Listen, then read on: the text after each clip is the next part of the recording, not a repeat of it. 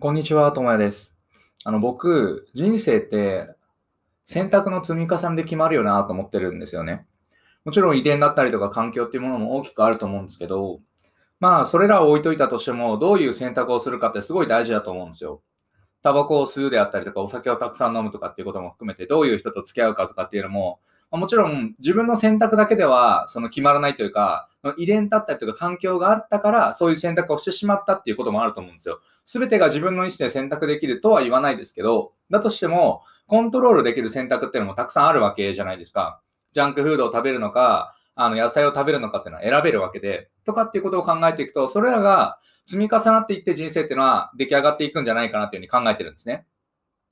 でそういうふうに考えていくと、その幸せな選択をするにはどうすればいいかってことに自然と考えがいくんですよ。で、これってどうやって解決できるのかなっていうふうに考えたときに、面白い方法を見つけたので、今回はそれを紹介できればなと思っています。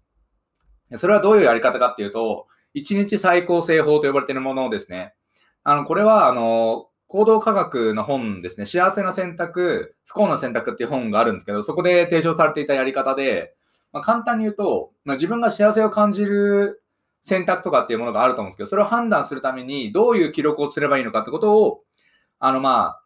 まとめてくれている手法というか、っていう感じなんですね。なので1日、で、最高性法っていうのは、あの、再びっていう字に構成法で、構成で法律の方ですね。で、これが何が面白いかっていうと、まあ、これがちょっと説明していくんですけど、やり方を聞くと、すごい簡単なんですよ。なんですけど、これをやるかやらないかだと、自分の選択ってどういうものだったのかっていうことが意外と判断できないんですよね。逆にこれをやることによって、すごいその、あ、自分の今行ったこの選択って、こういうことだったんだなっていうことが、すごいあ、スッと入ってくるというか、頭に入ってくるんで、すごく良いものになってます。で、やり方っていうのが簡単で、まず一つ目に開始時間を書くんですね。あ紙に書く感じなんですけど、開始時間と、まあ、終了時間でやっていたことを書いて、誰とやっているか。で、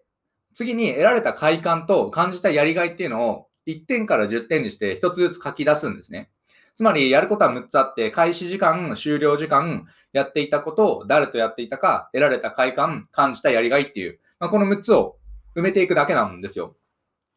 例えば友達とご飯に行ったってなったら、えっと、夜の9時、えー、7時から10時までご飯食べましたよ。で、居酒屋でお酒飲みながら、まあ、愚痴とか言い合いましたよ。で、誰と？友達 A、B、C です。で、得られた快感は何かなっていうと、まあ、6点とか7点。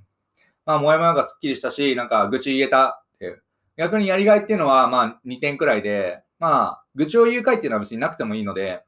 で、そこに3時間だったりとか5000円を使うっていうのはどうなんだろうみたいな気持ちになったりとか。っていうふうに、選択をした後にその選択を再びあの考えてみるんですよね。で、それを点数に分けるっていうのがすごい良くて、で、今言ったように面白い点として、快感とやりがいに分けてるんですよ。まあ、要するに快感っていうのは直感的な楽しさであったりとか、で、やりがいっていうのは、まあ、客観的な価値とかに目を向けられるわけですよね。で、この両方に目を向けることによって、自分の行動が本当に良い行動なのかとか、幸福度は上がってるのかってことがすごい分かりやすくなるんですよ。今の例で言うと、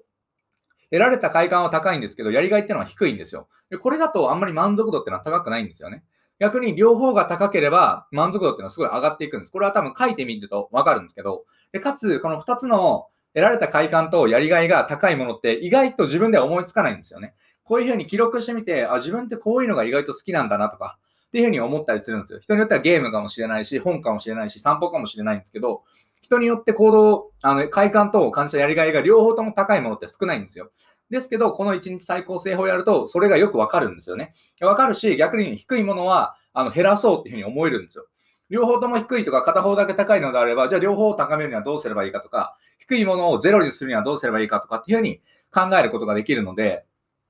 この1日最高性法っていう自分の行動を、選択をあの振り返るってことをし続けると、どんな選択が自分の満足度だったり幸福度を高めてくれるかってことが判断しやすくなるんですよね。自分の人生の、自分の選択の精度が高まりやすくなるっていう、すごい利点があるので、まあ、ぜひお勧めしたいなっていうやり方なんですけど、この、っていうやり方なんですよね。なんで、まあ話をまとめると、まあ、1日最高性法っていうやり方があって、まあ、これをすると、その自分の人生の選択を振り返ることができて、あの、幸せになる選択っていうのを選びやすくなる。幸せな選択を選ぶ制度を、えー、上げることができるよというお話でした。なのでまあ、日々の行動で何かモヤモヤしてるのであれば、ぜひ使ってみると気分が変わるんじゃないかなと思うので、おすすめです。お話は以上です。ありがとうございました。ではまた。